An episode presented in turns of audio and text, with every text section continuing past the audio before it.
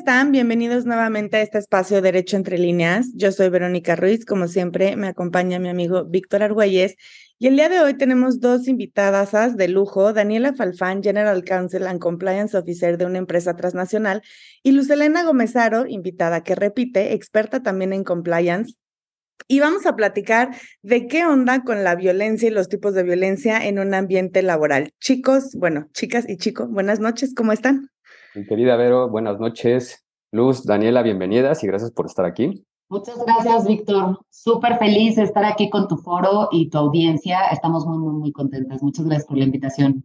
Hombre, de verdad, gracias a ustedes. Y pues bueno, vamos a empezar. Si les parece bien, creo que sería importante aterrizar eh, este concepto de violencia laboral. Entonces, Dani, por favor, si nos puedes decir qué debemos entender por violencia laboral y cómo se puede distinguir de la discriminación, el acoso o el hostigamiento sexual. Mira, antes de irme a la definición, eh, yo te quiero compartir algo personal, eh, porque creo que es importante partir de un tema que a pesar de que nosotras ya nos convertimos en expertas, eh, pues al final del día y, al, pasar los años, eh, te das cuenta de lo que también profesionalmente has vivido, ¿no? Eh, no es un tema para nada fácil y sencillo. De hecho, yo te voy a compartir que después de 10 años de empezar a laboral, o sea, a trabajar, perdón, me di cuenta que había sufrido muchas veces acoso sexual. Pero 10 años después de que yo empecé mi vida laboral. Y esto te lo comparto y a lo mejor empiezo con una información bien fuerte, porque de entrada quiero explicar que es un tema muy complejo y que inclusive nosotras como expertas nos cuesta trabajo, nos cuesta trabajo entenderlo, eh, eh, buscar las definiciones y además que ya nos lo contará Luz, que es experta también en estas investigaciones, lo complicado que es comprobar estas situaciones. Entonces, bueno, me permití empezar con esta introducción que a lo mejor es un poco fuerte, pero que también me gusta que la gente escuche, y principalmente nuestras mujeres, que estadísticamente hablando son las que más lo sufren, que sepan que es un tema muy complejo, que eh, pues desafortunadamente yo en lo personal viví y que 10 años después me di cuenta eh, que mi vida laboral había sufrido constantemente a causa sexual y no lo había identificado. Entonces, bueno, independientemente de eso, vine aquí para explicárselos legalmente y entender un poco las definiciones eh, de lo que es este tema tan importante. Entonces, en realidad, me gustaría empezar con discriminación, un poco que es eh, importante, con una definición que hace CONAPRED, que es importantísimo, un organismo importantísimo en defensa de estos derechos humanos. Y discriminación establece que es una práctica cotidiana que consiste en dar un trato desfavorable o de un desprecio inmerecido a determinada persona o grupo que a veces no percibimos, pero que en algún momento la hemos causado o recibido. Y esto es muy común, sobre todo en círculos que son vulnerables y que con lo largo de la historia han sido vulnerables. Por ejemplo, por razones de origen étnico o nacional, por el tema del sexo, la edad, la discapacidad, la condición social o económica, la condición de salud, embarazo, la lengua, la religión, las opiniones, las preferencias sexuales o el estado civil. Es decir, yo soy discriminada o soy excluida porque a lo mejor empato con alguna de estas características que define CONAPRED, pero a lo mejor puede haber mucho más características, ¿no? Entonces, es importante entender que todos en esta vida podemos llegar a ser discriminados y que a lo mejor nuestros eh, bios, ¿no? Eh, no nos damos cuenta, no nos damos cuenta, pero es importante entender que, que, estos conceptos pues existen y que además son protegidos por la ley, ¿sí? Abuso eh, o acoso, que también va relacionado con la violencia laboral, ¿no? Eh, te voy a poner un poco más de ejemplos lejos de una definición. ¿Qué es el acoso o el abuso o la violencia laboral, por ejemplo? Amenazar o agredir física o verbalmente a una persona dentro del centro de trabajo, que estamos hablando, por ejemplo, de una empresa, realizar comentarios, bromas o insultos denigrantes o ofensivos de carácter sexual, racial, étnico, religioso. Eh, y, voy poniendo un ejemplo para que esto se vuelva un poco más interesante y lo podamos entender, ¿no?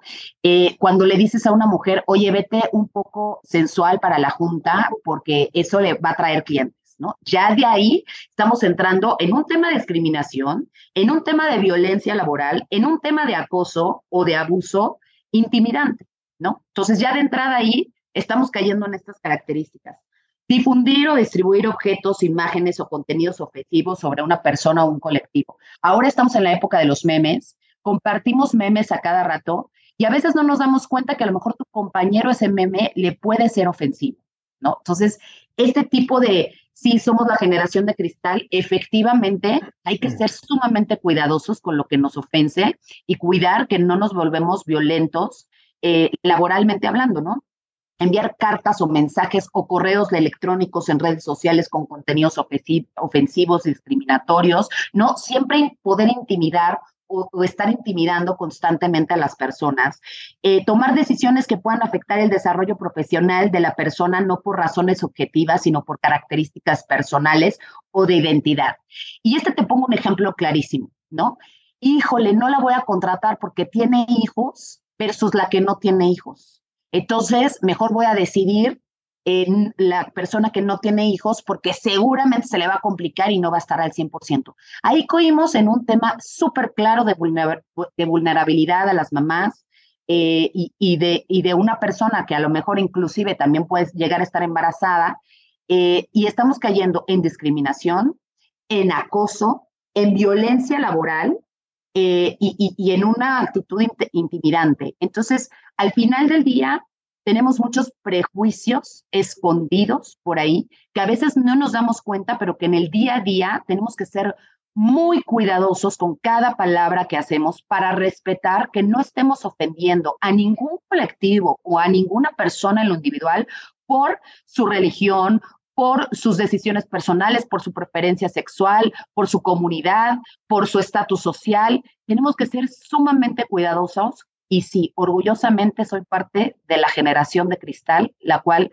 me ha conllevado a que yo refleje estas injusticias que a lo largo de la historia hemos vivido, pero que también estamos cuidando y protegiendo a nuestras nuevas generaciones. Tenemos que cuidar muchísimo cómo lo decimos, cuándo lo decimos y por qué lo decimos.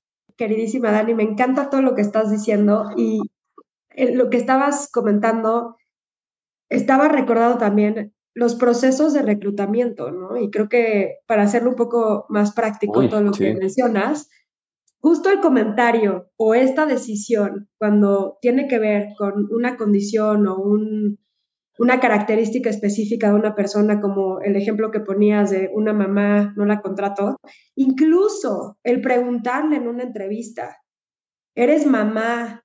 ¿Cuáles son tus planes a futuro? ¿Vas a tener hijos? ¿Te vas a casar? Eso es súper delicado hoy en día. Cosa que, como decía Dani, hace 10 años a mí me hicieron esa pregunta en todas mis entrevistas de trabajo. Y hoy eso ya no está bien, ya no es correcto y las empresas tienen que empezar a tener más cuidado porque entonces esta persona que se siente agredida y ofendida tiene, eh, puede y tiene, digamos, todo el derecho de ir a CONAPRED, por ejemplo, y presentar ahí eh, su denuncia, ¿no? Entonces, sí es importante justo esta evolución del pensamiento y lo que dices, Dani, tu reflexión, gracias por compartirlo, porque creo que no eres la única. Todas y todos, sin darnos cuenta, me parece que hemos sufrido acoso, violencia laboral en muchísimas formas. Sí, totalmente.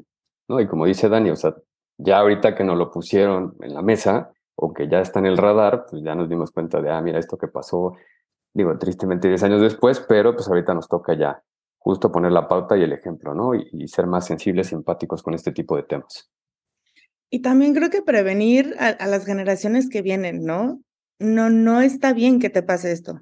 Y hay gente que te va a escuchar y hay gente que está consciente de que ahorita vamos a ver si delito o no delito, cómo, cómo se castiga, pero pues yo creo que es bien importante darle a la gente las herramientas para que entiendan que no somos cosas, que no tenemos por qué ser cosificados de ninguna manera y que, a ver, que si queremos un país diferente y una cultura diferente, pues tenemos que empezar por, eh, digamos, como ir comiéndole terreno a esta como infracción de nuestros derechos constante, ¿no? Entonces, pues bueno, muchísimas, muchísimas gracias, Dani, también por compartir lo que a título personal, desgraciadamente, te haya tocado pasar. Em, continuando con la minuta, que a mí siempre se me complica hacer las preguntas en estos temas, em, estos protocolos para evitar este tipo de conductas ¿existen en la ley? ¿No existen en la ley?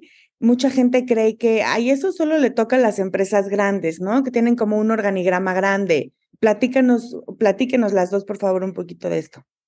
Yo me iría un poco primero a entender, y como abogada no lo puedo dejar de, de controlar, ¿no? ¿Qué es acoso sexual? ¿no? En realidad, necesitamos entender qué es acoso sexual. Acoso sexual es que me toquen una parte íntima o acoso sexual es eh, un piropo que no, no va al caso y que lo siento ofensivo, ¿no? Y es, y es que ahí las personas eh, tenemos muchas dudas y eso fue lo que nos pasó en, en años y generaciones atrás, ¿no? Que a veces, hola, qué guapa estás, pues a veces ya no entra en, el trabajo laboral, ¿no? Y, y, tú dices, bueno, pero no voy a ser irrespetuosa porque, pues, o sea, yo qué sé, es mi jefe, ¿no? Al contrario, tengo que regresarle una sonrisa, ¿no? Que a veces dices, ahora, hoy en día, con reflexiones y dices, por, o sea, no quiero sonreírle porque me está incomodando y porque no me gusta que me diga que estoy guapa, porque no es el momento, estamos trabajando, ¿no? Entonces, ¿le vas a decir guapo a tu compañero? No. ¿Le vas a decir guapo a tu eh, director eh, que está al mismo nivel que tú, por ejemplo? No, tampoco. Entonces, hay que cuidar este tipo de comentarios y por eso eh, en este podcast tan increíble que, estamos haciendo, quiero que entendamos bien qué es la definición de acoso sexual. Y al final del día tenemos dos definiciones muy prácticas que a mí me gustaría compartir. La primera es el acoso sexual como tal. ¿Qué es el acoso sexual en términos generales? Es una forma de violencia en la que no existe subordinación, y ahorita voy a hablar del tema de la subordinación, en la que no existe eh, subordinación, hay un ejercicio abusivo del poder que conlleva a un estado de indefensión y de riesgo para la víctima y puede ser uno o varios eventos, ¿no? Así lo define la Ley Federal del Trabajo.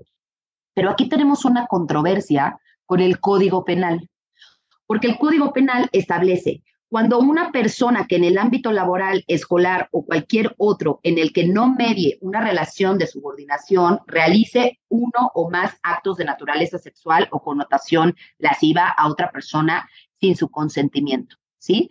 Años atrás, eh, en materia penal, lo que se exigía era que, que hubiera una relación de subordinación, ¿sí? Y en la Ley Federal del Trabajo ya lo habla que puede ser a la par, por decirlo así, Es decir, yo puedo recibir acoso sexual no necesariamente de una persona que esté por encima de mí, ¿no? Puede ser un colega, puede ser una persona inclusive de mi equipo que a lo mejor me reporte a mí.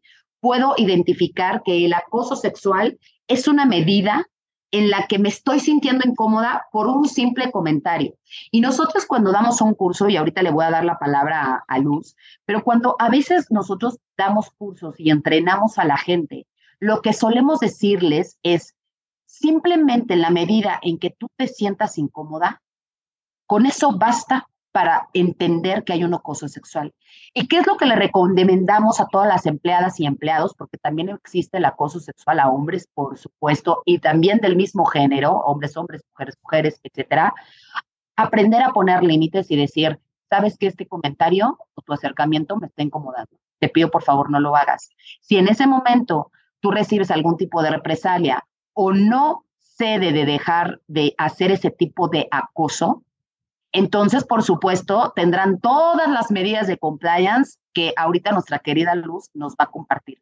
Pero bueno, yo quería definir un poco el tema de qué es acoso sexual. Entender y en términos generales, todos nos tenemos que ver que es una conducta en la que yo no me estoy sintiendo cómoda y en la que además me están insinuando una especie de acercamiento sexual. No es que me den una nalgada o que me toquen una parte íntima o que, me, que me lleven a una sala de juntas y me pongan en una esquina. No, ni siquiera tenemos por qué llegar a eso. El hecho de un simple comentario o yo de tener que estar intimidando a la gente por alguna razón y en la que estoy sintiendo que me están obligando a ceder a una cuestión sexual que yo no quiero ceder, desde ese momento tú tienes que parar. Yo recuerdo, y les pongo un ejemplo, yo recuerdo que cuando en mis primeros trabajos iba con un jefe, eh, íbamos en el coche, y entonces en esta plática, sí, sí, sí, y cómo ves, abogada, yo era totalmente estudiante, y entonces el jefe de repente volteaba y me tocaba la pierna y quitaba la mano. Y tocaba la pierna en un, en un nivel de, de toco porque entró en una confianza pero después me quito, como que me quería sentir a ser bienvenida, pero ya somos amigos, pero y yo recuerdo que decía, este hombre me está incomodando, o sea, no me gusta, no quiero que me toque la pierna, o sea, me estoy sintiendo incómoda. Y entonces yo sufría cada que me subía al coche, que íbamos a, revisar ciertos asuntos, y este hombre me va a tocar la pierna. Y entonces, lejos de poner un alto, lo que yo hacía en mi inocencia, a los 19, 18 años, movía mis piernitas al otro lado pegada de la puerta, de la ventana, para que esto evitara que me tocara la pierna. En ese momento yo no sabía que era un acoso sexual puro y duro, ¿no? Después de años lo entendí y después me pasaron muchas otras cosas más, pero e, este tipo de situaciones de, de acercamientos físicos que no te estoy permitiendo y que en ningún momento yo te, yo te estoy dando mi consentimiento para que toques mi cuerpo, ni mi cabello, ni mis uñas, nada, ni mis cosas, no, absolutamente nada.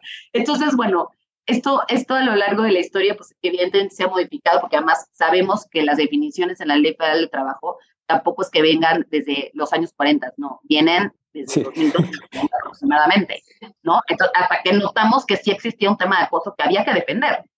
Pero bueno, yo ya hablé mucho, Luz, querida. No, y justo, no, pero gracias. No, no, gracias por... Lo que yo quería conectar con, con la pregunta de, de, de, Vero, justo de los protocolos, me parece súper importante que las empresas justamente empiecen con tener muy claro en sus regulaciones internas y en sus protocolos qué, qué es acoso sexual, en qué momento hay un acoso sexual. Entonces, generalmente tenemos algunas como, no quiero decir discrepancias, pero se regula de manera diferente en los diferentes, eh, eh, en la diferente normativa que tenemos al respecto, ¿no? Y algunos dan más detalles, otros dan otros detalles, o sea, es complejo. Entonces, donde sí llega a haber claridad es en los códigos de conducta de las empresas, donde ponen muy bien los parámetros de qué está permitido y qué no. Y esta postura que menciona Dani de el simple eh, comentario denigrante, broma, eh, por ejemplo, lo que también veíamos, ¿no? El compartir imágenes eh, con contenido sexual, por ejemplo, eso incluso es considerado acoso sexual en muchas empresas y en la ley, ¿no? Entonces, es muy, sí, a, tu pregunta, pero tiene que haber protocolos, sí tiene que haber, y empiecen las empresas por definir qué es acoso sexual y tener muy claro Ahora, ¿cuáles son los grandes retos de los protocolos? Justamente, pues eso, ¿no? Tienes muchas regulaciones, eh, tienes muchas definiciones, eh, por eso me encanta que Dani lo maneje como concepto, porque es cierto, es más bien es un concepto, son conceptos y hay que describirlos muy bien, empezar por tener esa claridad, porque el protocolo que, que, que existe, que el gobierno publicó como guía para las empresas y para que se puedan implementar, pues son muy muy generales, desde mi punto de vista, y Dani no me dejará mentir, no le da las herramientas a las empresas. Es este tipo de, de, documento de buenas prácticas, de nos gustaría tener algo así, este, sería padrísimo que las empresas hagan esto, pero es súper genérico. Y entonces ponen en problemas a los que estamos en las empresas y que nos toca investigar estos casos, porque no te dan una guía clara de hasta dónde puedo entrar como empresa a hacer una investigación de esta naturaleza. ¿Y por qué? Y aquí también, Dani, complementame lo que veas necesario. Pero cuando ya estamos hablando de un tema ya que está tipificado como un delito, la empresa es donde te, tienes todos los hechos a lo mejor, ya hiciste tu investigación. ¿Cuál es el deber de la empresa? O sea, el delito no lo puede perseguir la empresa, no tiene facultades para ni siquiera decir o hacer el, el, statement de que está frente a un delito, ¿saben? Eso es facultad de la autoridad. Y dos, la persona que, que, que, que sufrió este hecho es la única que tiene, ¿no? El derecho de ir a ejercerlo y de ir a pedirle a la autoridad que por favor eh, hagan una investigación y se tomen medidas al respecto. Entonces la empresa queda en el ¿Qué hago? ¿Tengo elementos para despedir al empleado? Sí, sí lo puedo despedir. ¿Le puedo decir que fue por acoso sexual? Sí, sí le puedo decir, pero ¿cuál es el riesgo? Que puede llegar y decir, oye, tú me estás culpando de algo que ni siquiera la autoridad correspondiente ha revisado, como por qué no me estás eh, juiciando si tú no tienes esas atribuciones como empresa. Entonces, eso el protocolo no te dice, solo te dice toma medidas disciplinarias, toma las medidas correspondientes, pero no te dice cómo sí puedo tomar medidas desde la parte laboral, teniendo mucho cuidado en no hacer juicios de naturaleza penal. ¿Me explico? Entonces, la postura de la empresa tiene que ser sí tener investigaciones, tener capacitación para tus investigadores. Y, y, ese es otro tema a discutir. Las investigaciones suelen ser también complejas porque, a ver, no existe hoy en día personal capacitado para hacer entrevistas de naturaleza. Imagínense que estás frente a una violación ¿En serio creen que el personal de la empresa tiene la capacidad para saber si alguien te está mintiendo o no? O sea, con entrevistas vas a resolver un caso de violación. Por supuesto que no, ¿no? Entonces, lo que tienes que hacer es referirle a la víctima, que vaya a las autoridades, presente su denuncia y como empresa coadyuvas, ¿no? En la investigación, en todo lo que sea necesario para que entonces sí se haga la determinación, partiendo de esta idea de que en la fiscalía van a tener un grado de expertise mucho mayor que en la empresa, ¿no? Este, esa es un poco la idea de cómo debería de ser, ¿cierto? Entonces, esa es la parte bien compleja de los protocolos y de cómo se implementan hacia adentro y de la capacitación de las personas en la resolución de estos casos y luego la determinación de qué sigue, siendo muy cuidadosos, pero sí tomando acciones contundentes porque también juega la reputación de la empresa si no tomas medidas y estás frente a un tema de acoso sexual, tu reputación estar, va a estar en los suelos, ¿no? Y, además la cultura que vas a permear va a ser muy mala porque la gente va a saber que no se toman medidas y que no te importa. Entonces tienes que ser contundente en tu toma de decisiones. Entonces, esos son para mí los, los retos más grandes que hay hacia adentro en el tema todavía de acoso sexual, violencia laboral, discriminación, etcétera, ¿no? Oigan, y por ejemplo, en esto, digo, sobre este punto, eh, ¿el protocolo los obliga? O sea, ¿obliga a las empresas a así tomar, o sea, tomar cartas en el asunto? O sea, o, o, nada más es así como lo que decías, ¿no? Que son buenas intenciones y pues bueno, ahí sí está contemplado y ahí manéjalo como, como sepas. O sea, ahí e, esa es la, como la duda que me, que me surge. Mira, lo que dice la Ley Federal del Trabajo en su artículo 132, eh, dice, implementar en acuerdo con los trabajadores, un protocolo para prevenir la discriminación por razones de género y atención de casos de violencia y acoso u hostigamiento sexual, así como erradicar el trabajo forzoso infantil. O sea, aquí en una cláusula metieron de chile, mole, sol, ¿no? es un poco lo que... México lindo. De lo que partimos, ¿no? Porque yo creo que el acoso sexual merece tener su propio artículo. Sí, el apartado, sí, totalmente. Con su propia fracción. Pero aquí ya metimos este mole y pozole con casos de violencia y acoso, pero discriminación por razones de género, o sea, pero entonces limitamos a discriminación por razones de género, pero ¿qué pasa por razones étnicos o religiosos? ¿No? Ahí ya la ley federal del trabajo no me protege. ¿Quién me, quién me protege? Pues con la y su ley de discriminación, ¿no? O sea, en la lucha en contra de la discriminación. Entonces, bueno, eh, hay que de repente, lo que, lo que bien dice eh, Luz, hay que armar un poco de rompecabezas para juntar la ley federal de trabajo, más el CONAPRED, más el código de, eh, penal, para armar un rompecabezas y decir, bueno, ¿en dónde o en qué cláusula entro? Que esto, que esto es un rollo, ¿no? Ahora, ¿qué pasa con las empresas con lo del tema del protocolo?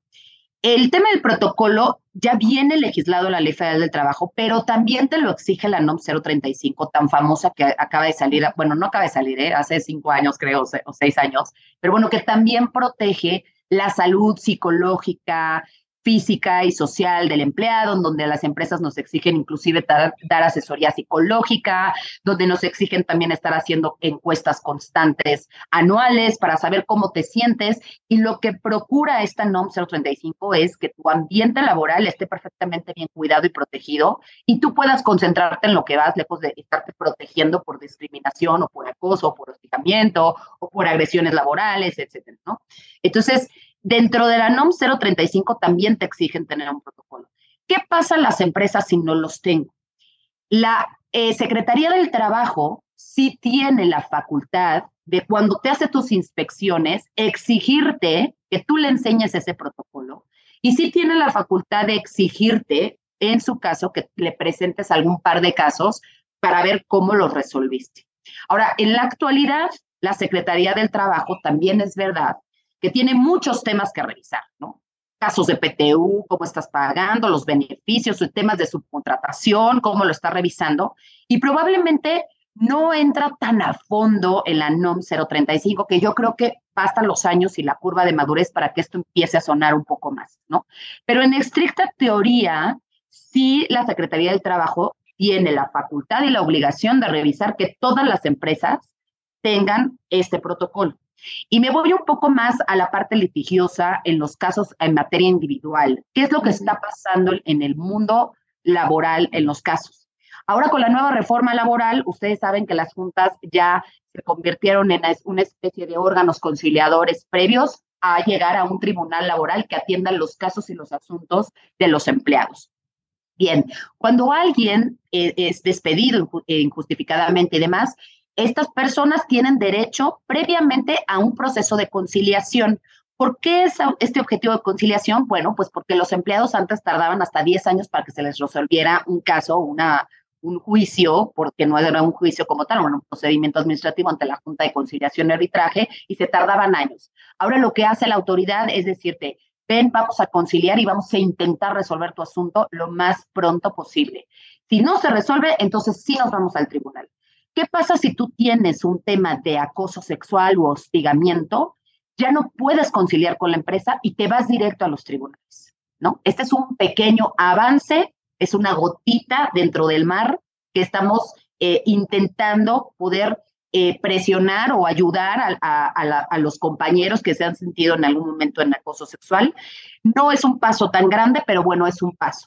Yo estoy esperando que a lo mejor en 10 años volvamos a sentarnos en este podcast y ya existen pagos de indemnización derivados del acoso sexual, porque actualmente, desafortunadamente, no existen esos casos. A lo mejor por ahí uno que alguien nos pueda compartir, pero en lo cultural no existe como tal un pago de indemnización, a menos que tú lo vayas a través de una denuncia penal, lo revises, vayas a la fiscalía y entonces sí puedas negociar el pago del daño que te causaron, eh, que desafortunadamente son muy pocos los casos en materia penal en donde se ha dado una especie de indemnización por los daños que le causaron a la víctima, ¿no?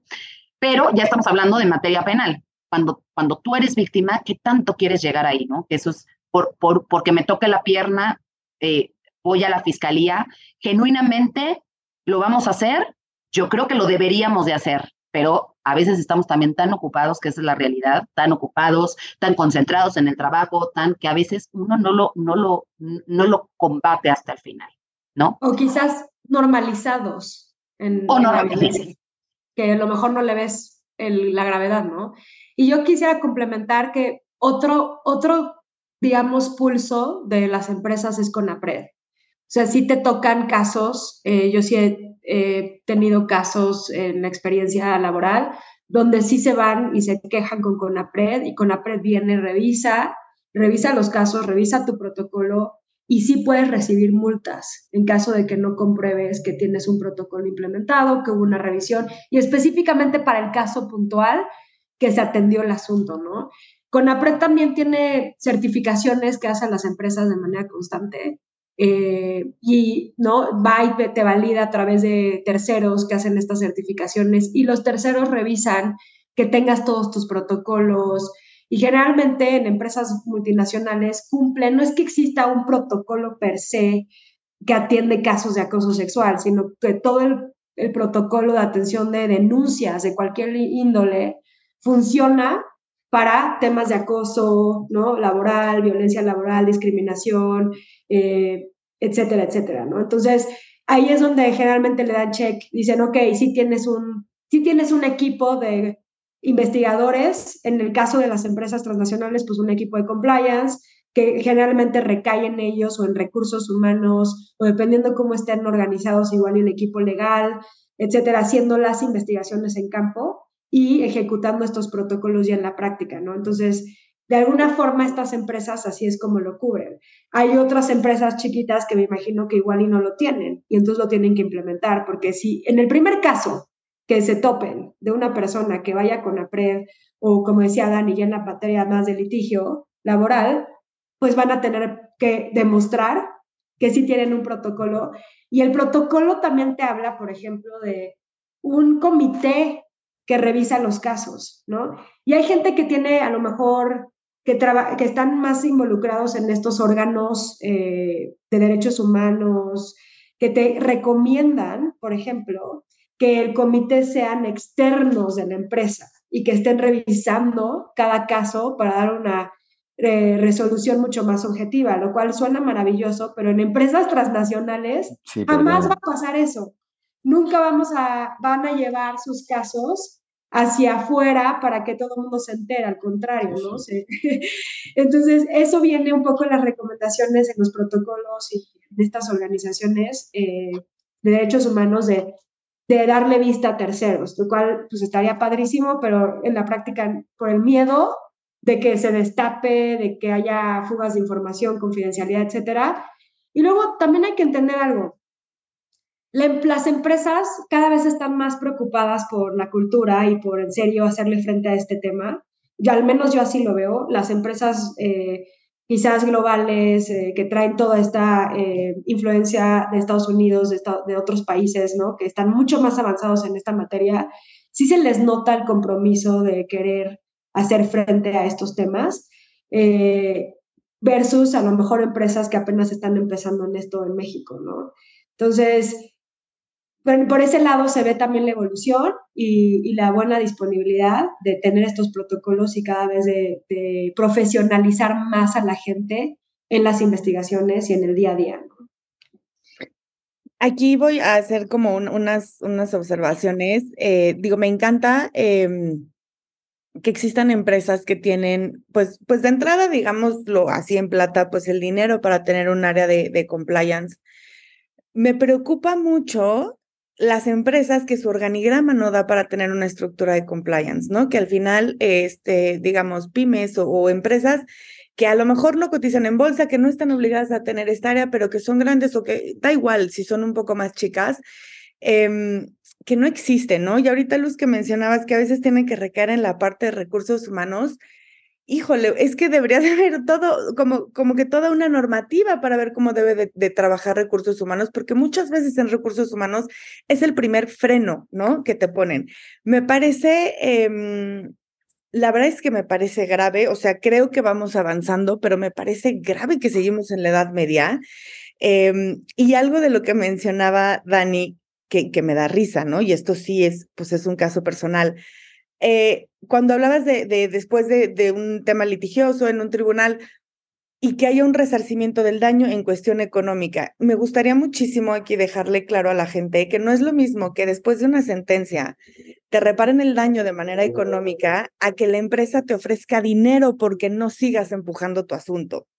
O sea, creo que eso le tiene que quedar bien claro a la gente, ¿no? Y aquí sí, esta sí me pasó a mí, bueno, ¿cuánto quieres para ya no decir nada más? Pues como que cuando quiero, ¿no? es que no, no se trata de eso. se trata de la gente que, se la trata de la gente que está en peligro, se trata de que yo ya me voy, yo ya no trabajo aquí, pero siempre fue un tema de dinero. Bueno, no quieres dinero, bueno, ¿qué otra plaza quieres? ¿No? Entonces, creo que es bien importante para la gente que nos escucha tomar en cuenta que eh, eso, pues no sé si se le llame soborno o qué, pero es un cállate porque a mi empresa no le conviene que se sepa que dentro de, mi, de mis instalaciones se maltrata a las trabajadoras, trabajadores. O sea, eh, creo que eso es como que sí tenemos que aprender a distinguir en qué momento como víctimas empieza tu proceso dentro de la iglesia. Porque otro problema es que, y, la verdad es que tenías razón, Luz, hace rato que lo decías, la empresa no puede juzgar al agresor. Necesita de esa sentencia o ese dictamen de la autoridad, ¿no? Pero eso también, por otro lado, funciona para que las empresas se excusen en un no tengo nada que hacer porque yo no puedo juzgar. Entonces, se vuelve un poco el huevo la gallina. O sea, ¿qué, qué, qué va primero? ¿Ustedes qué recomendarían? Eh, Ana García, ¿no? Por poner un nombre, o quien sea, o, Pedro Pérez, me siento agredido, mi empresa no tiene esta estructura, ¿qué debo de hacer? Ustedes que lo han visto, pues ya, pues ya en, en lo aterrizado, porque las leyes, pues bien bonitas, pero ya, ya en la práctica, hay gente que además se paraliza, ¿no? O sea, que al ser víctima de cualquier tipo de violencia se paraliza, no sabe qué hacer. ¿Qué, qué hacer? O sea, cuéntaselo a, quien más confianza le tengas, pero ¿quién es ese a quien más confianza le tengas? En mi, en mi paso en compliance justo me tocó ver muchísimos, muchísimos casos que eran más personales que en el ámbito laboral. ¿no? En algún punto la confianza de los empleados lleva a que te cuenten cosas o, o, que, o que a lo mejor fuera del horario laboral, ¿no? En un ambiente más de amistad, entre colegas de trabajo que están completamente fuera del, exacto, ¿no? De las oficinas, de las instalaciones, del horario de trabajo, suele pasar muchas cosas, ¿no? Entonces, desde mi punto de vista, sí es, depende mucho de, de, del liderazgo, ¿no? De la empresa y de cómo se tomen estos temas, porque desde luego que puede ser pueden tomar una postura tan rígida, tan estricta, como tan laxa quieran. Siempre va a haber una forma de justificar, como bien decías, pero esto no es un tema que pasó en mis instalaciones y en hora laboral, por lo tanto, adiós, esta no es la ventanilla, ¿no? O al revés, puede decir, mira, si bien no fue en horario laboral, pero yo empresa tengo la obligación de proveerte de las herramientas que tengo a mi disposición para ayudarte en este tema. Entonces, por ejemplo, eh, eh, lo que recomendaría tanto a las empresas como a los, a los que han sufrido acoso, uno, las empresas tienen hoy en día muchas más herramientas con organizaciones que se dedican a eso. Entonces, hacer un partnership con alguna de estas organizaciones o con varias para canalizar a tus víctimas, sea dentro o fuera del horario laboral, es buenísimo. Y en mi experiencia eso, eso hemos hecho o, no era, eh, eh, era parte del protocolo, como cuando estás frente a un tema delicado, ve con los expertos para que te asesoren psicológicamente, legalmente, todo lo que necesites, alguien que sepa hacerlo. Del otro lado, la empresa tiene el compromiso de revisar el asunto y ver qué medidas puede poner siempre y cuando pues sí sean justificadas, ¿no? Y para eso hay que hacer una investigación, entender el contexto, etcétera, ¿no? Sí creo que es el, el, liderazgo, el papel que tome también la empresa, porque por más que no tenga recursos para un área de cumplimiento, no necesitas tener un área de cumplimiento. Lo que tienes que tener es la voluntad de tomar acciones a través de quien quieras. O sea, puede ser recursos humanos, Tal cual, o sea, es, para mí sí es importante como dueño, líder, CEO, whatever de la empresa, en que tenga gente capacitada y sean receptores de este tipo de denuncias y los mandas a que se certifiquen con CONAPRED incluso, ¿no? Hay muchos cursos disponibles que da el gobierno para certificar a la gente eh, y con eso tener más herramientas para entender cuando estás frente a un tema de violencia. Entonces, eso es para mí fundamental. No necesitas un gran departamento, necesitas solo tener un mecanismo que pueda escuchar las denuncias de los empleados, como sea, ¿no? Un mailbox, un, ¿sabes? Un buzón de quejas anónimas en papel que lo pongan y, y cuidar el proceso para que sí realmente se le atienda y se cuide la confidencialidad de los temas y ahí es donde entra tu protocolo de cómo vas a investigarlo. Entonces, para mí sí es algo que, como decía Dani, va a ir evolucionando y esperemos también en la medida que haya más eh, casos, ¿no? Y se haga más denuncias sociales y la gente siga externando su voz, cómo estamos, ¿no? En desacuerdo con todas estas prácticas, vamos a ver más acción de, parte de las empresas, ¿no? Y, yo quisiera complementar un poco lo que está diciendo Luz, que yo también estoy totalmente de acuerdo. No necesitas para una empresa tener tu departamento de compliance, tu departamento de recursos humanos. Pero ¿qué sí necesitas? Ser humano y ser empático. Sentido común. Y sentido común. Eso es lo que se necesita, ¿sí? Y, y yo, ¿qué les recomiendo cuando, cuando tengan este tipo de casos y no tienes compliance, y no tienes recursos humanos, y escuchar, escuchar, darle atención a esa persona que en su momento se siente víctima, darle el beneficio de lo que te está diciendo, es verdad, ser empático y también tener una especie de sensibilidad ante estos asuntos y tomar alguna acción. Porque luego lo que sucede es, justamente, Vero, tú comentabas, en algún momento me sucedió algo parecido y me querían dar dinero. ¿Tú realmente querías el dinino? Claro que no. Te preguntaron qué necesitabas. Justicia, o sea. Efectivamente. Entonces, hay una especie de decirle a la persona cuando pasó, que no te lo va a decir ni el experto de compliance, ni el experto de recursos humanos, porque como mencionó Luz al, al inicio del podcast, eh, no somos expertos en el tema, ¿no? O sea, no, no quiere decir que yo tengo cinco maestrías en acoso sexual, ocho doctorados, ¿no? no lo somos. Pero aunque sí soy experta en escuchar a la gente. Entonces, cuando suceden este tipo de casos, y esto se lo doy tanto a una pyme, a una transnacional, una startup, escuchar y decirle a la víctima, ¿qué necesitas y cómo te puedo ayudar? Si es un tema económico, bueno, venga, vamos a revisar eh, cómo poder pagarte el daño, pero yo lo tengo que escuchar de esa persona, ¿no? Para ver si esto es posible o no es posible conforme a mis políticas, etcétera y demás, ¿no? ¿Qué necesitas? Ayuda psicológica, bueno, como dice Luz, entonces voy con asociaciones o organizaciones especializadas en psicología, etcétera, para que yo te pueda ayudar y te pueda brindar ese apoyo que tú necesitas. Pero, ¿qué es lo que necesitas? que muchas veces puede ser la transnacional más grande del mundo y a veces no se tiene esta sensibilidad de escuchar a la gente, de tomarse el tiempo para, para, para, escuchar. A mí en algún momento dado me, me tocó una persona que me dijeron, bueno, ya despedimos una persona por acoso y demás y demás. Y yo les digo, ¿y cómo están las chicas? Ah, no, pues no sé. ¿Cómo que no sabes? O sea, a mí lo que me, más me interesa es saber cómo están estas personas. Y entonces yo abro un espacio en mi agenda para platicar directamente con estas personas y decirles, ¿y cómo estás? ¿Cómo te sientes? ¿Qué es lo que necesitas? ¿Cómo te puedo apoyar? ¿Necesitas que te cambie de lugar de trabajo? ¿Necesitas que yo te mande a una red de apoyo de, psicólogos? ¿Necesitas tomarte unas vacaciones? necesitas tomarte tiempo libre, ¿qué es lo que necesitas? ¿Cómo te puedo apoyar? Y entonces ahí nos olvidamos de que si la ley es compleja, que si el protocolo, que si, ¿no? Cuando toda esta complejidad, que si el, la cláusula de la ley federal del trabajo donde metió chile, mole y pozole, me olvido de todo eso y entonces me vuelvo humana a esa persona para poder escuchar qué fue lo que pasó, cómo, cómo te sientes, cómo te hizo sentir esta situación y qué puedo hacer por ayudarte. Esto es un consejo que lo doy a las transnacionales, a las pymes y a todo el mundo. es que yo creo que lo que acabas de decir es la base de todo, ¿no? Ser humano. Lo que dice Dani también me hizo, me resonó a otra parte muy importante, el escuchar no solo a la víctima, sino al probable, pues, presunto agresor. También es muy importante.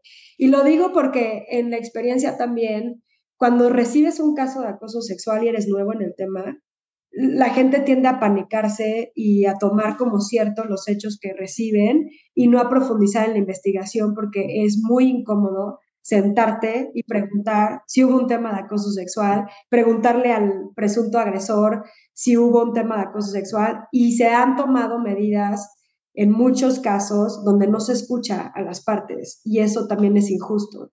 Entonces tienes que escuchar a las dos personas.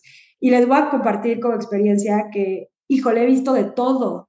He visto personas abusando de la herramienta, queriendo denunciar de acoso sexual o de abuso sexual a colegas de trabajo porque les caen mal, porque tuvieron a lo mejor eh, diferencias laborales y entonces, como saben que las empresas van a tomar esto, bueno, no todas, pero pensando que lo van a hacer, lo van a tomar con mucha eh, rigidez, entonces hacen este tipo de denuncias, ¿no?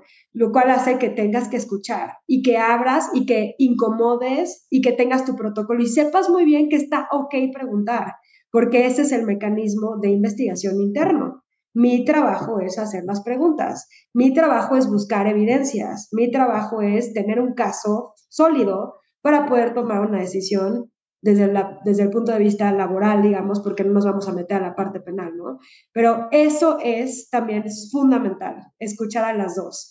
Y entonces esa es la parte que les decía yo al principio, es bien complicado porque luego estás frente a temas muy subjetivos, honestamente, ¿no? De intercambio de comunicaciones, intercambio de... Y entonces no sabes qué hacer, pero ante la duda lo mejor es siempre como actuar de manera cautelosa, siendo claros, por ejemplo, un tip, ¿no? Y esto ya es un poco más práctico, a lo mejor va a sonar superficial, pero como cada caso es complicado de resolver, sí, una, algo que hicimos en, en mi antiguo rol en, en, investigación de casos, pues sí era tener como un, un medidor de violencia. ¿El violentómetro? Todos, exactamente, con todos los diferentes tipos de violencia y fue la verdad que muy, eh, ayudó mucho a poder saber el tipo de medida que íbamos a implementar en cada caso, siempre con medidas disciplinarias, ¿sabes? Pero entonces, a la hora que veíamos los elementos, lo que teníamos en las entrevistas, de la narración de los hechos, de la parte del agresor, ¿no? De ahí determinar eh, pues cuál era la medida que hacía sentido eh, para el caso en particular. Y otro punto muy importante, no la toma la medida una persona, se sube a un comité donde varios lo discuten y así no queda en el arbitrio de una persona y la subjetividad de una persona, ¿no? esos son los tips que yo daría como ya en la parte más práctica, escuchando, como dice Dani muy bien, a todas las partes eh, en, este, en este tipo de, eventos, ¿no? Pues yo creo que aquí nos llevamos de tarea el, bueno, primero uno, reconocer esto, que yo creo que es lo que nos ha fallado los últimos 15, 20, 30 años. O la Saber que tienes, ¿eh? O, la, vida, o es más antiguo que la vida misma, este concepto, pero sí, reconocerlo, que sepan que hay herramientas, que hay gente que los va a escuchar, como dicen aquí las dos expertas, y bueno, siempre va a servir hablar, comentarlo, o sea, sí sirve que hagas algo, no, no quedarse callado. Creo que tienes ahí las herramientas, digo, ya, ya, ya vimos que el protocolo, pues sí son buenas intenciones, pero bueno, ahí hay algo y ya dependiendo de la empresa y el caso en particular, pues habrá que ver qué, qué se puede solucionar, ¿no? Pero sí, sí se puede hacer algo, eso es lo importante. ¿Qué nos falta? ¿Algo más que quieran decir? O sea, yo me podría quedar aquí. Sí, nos seguimos aquí porque está buenísimo el este. Pero, bueno, algo que nos esté faltando. Yo, yo de entrada me siento, y un poco compartir en mi experiencia y en el rol que tengo, me siento muy orgullosa que cada vez las personas jóvenes, sobre todo, levantan la mano. y inclusive he visto casos en donde me han tocado en, en lo largo de mis últimos probablemente cinco o seis años, en donde ya hasta me llegaron con la denuncia penal.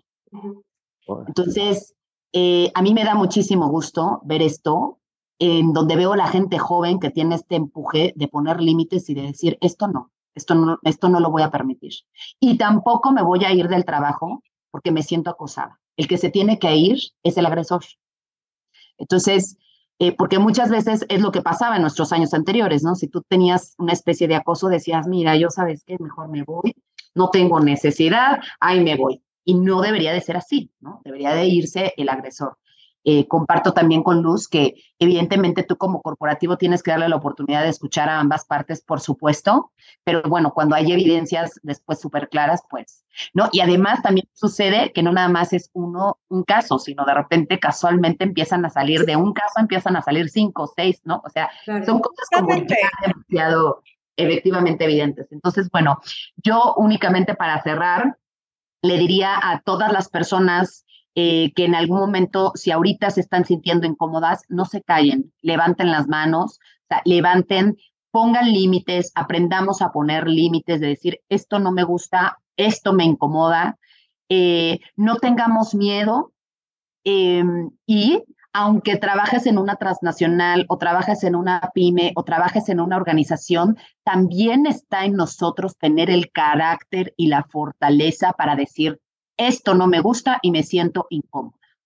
Y a lo mejor en el, lugar en el que trabajas no están estas herramientas, pero sí hay gente que te puede escuchar y te puede apoyar. Entonces, levanten la mano, aprendamos a poner límites y entendamos que esto de ninguna manera tenemos por qué soportarlo, ¿no? O sea, independientemente de que la ley te protege y los protocolos, nosotros mismos tenemos que aprender a poner límites. Y esto también viene de una especie de procurarnos, de buscar tener una buena autoestima, de decir esto yo no lo merezco, de quitarnos muchos prejuicios, etiquetas que en el pasado hemos tenido, sobre todo, y esto me dirijo específicamente a las mujeres, en las que en la realidad y en el fondo también hemos intentado ser invisibilizadas, ¿no? Eh, al final, yo escuchaba hace poquito un, podcast también que decía, eh, nos han obligado a que metamos la panza para que no se nos vea, eh, ocultemos las estrellas para que no se nos vea. Si nos sentimos incómodas por un acoso sexual, pues te lo aguantas, ¿no? Eh, sonríes si te está molestando una situación, porque pues ese es tu papel. Tu papel es no incomodar a los demás. Entonces, partiendo de esto y tomando en cuenta, además, que venimos en el mes de marzo de la mujer, sobre todo porque estadísticamente hablando, el acoso sexual viene muy marcado en el tema de la mujer, no tengas miedo, es, esparce tu poder, levanta la mano, empodérate, gánate el lugar que necesitas y al final del día levanta la voz para decir, esto no me gusta, esto me incomoda y no nos prestemos a sonreír porque de somos muy dadas a, ¿no? sonrío para que, no, porque no queremos incomodar al de al lado y ¿saben qué? Incomodémoslo Claro. Tenemos esta cultura de prevención. Claro, porque además crees que nadie te va a creer y pues no. O sea, sí, sí hay gente que, que te va a creer, calladita no te ves más bonita y a veces es difícil, siento, eh, dar el paso tú por ti pero piensa que se lo vas a prevenir a otras, ¿no? A las que vienen atrás y que tal vez si la de antes hubiera dicho algo, a lo mejor a ti no te hubiera pasado, ¿no? Entonces, no es culpa a nadie, creo que también tenemos que entender que no es nunca culpa de la víctima, em, pero que sí hay solución y que pasito a pasito, pues sí vamos pudiendo hacer una diferencia. Así es, pongamos límites, queridas. Sí. Yo, yo les doy tres reflexiones rapidísimo.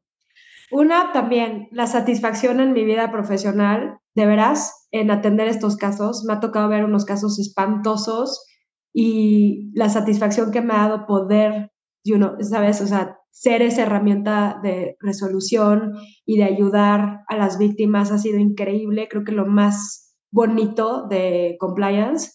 Eh, dos, la normalización, un poco lo que dice Dani. Hay que estar muy conscientes de que tenemos una cultura que normaliza la violencia y entonces dejar de normalizarla. Y eso tiene que ver también con cómo los hombres, y tomando en cuenta las estadísticas que nos decías, Dani, y también me ha tocado ver, ¿no? Que muchos interesados en chin, yo he normalizado la violencia, he normalizado comentarios eh, machistas o comentarios eh, que, con esta tendencia de hablar de qué bonita, qué guapa, que, y lo hemos normalizado. Quiero entender más, ayúdenme a dejar de tener esto, ya saben, en mi eh, subconsciente y dejar de externarlo. Entonces también es un tip para las empresas. Hay que darle herramientas a todos los asociados, asociadas para no normalizar esta violencia y para no hacerla sin darnos cuenta. Y a veces entre colegas, yo también he sido violenta sin darme cuenta en cómo me expreso de otras personas que son diferentes a mí, ¿no? Entonces, eso es lo que tenemos que tener muy consciente, ¿no? De no normalizar. Y cuatro, cada vez que se resuelve un caso, se genera cultura en la empresa. Entonces, no tengan miedo, al contrario, están ayudando a que las empresas también abran los ojos, sepan cómo actuar y la gente sepa que se toman decisiones y se toman acciones. Entonces, al contrario, en el ambiente laboral debemos de levantar la mano y juntos construir esta cultura de cero tolerancia y ir aprendiendo conforme va avanzando, ¿no? Y vamos evolucionando en este tema. Entonces, esas son mis reflexiones. buenísimo. Buenísimo. Claro que nos queda sí. para cortar, pero bueno, se nos acaba el tiempo. Infinitas gracias por ayudarnos a pues, a crear cultura, a explicarnos cosas en las que seguimos siendo muy analfabetas. Gracias por compartir la experiencia y pues a los que nos escuchan, gracias por su tiempo y esperamos escucharnos para la próxima. Gracias a todos.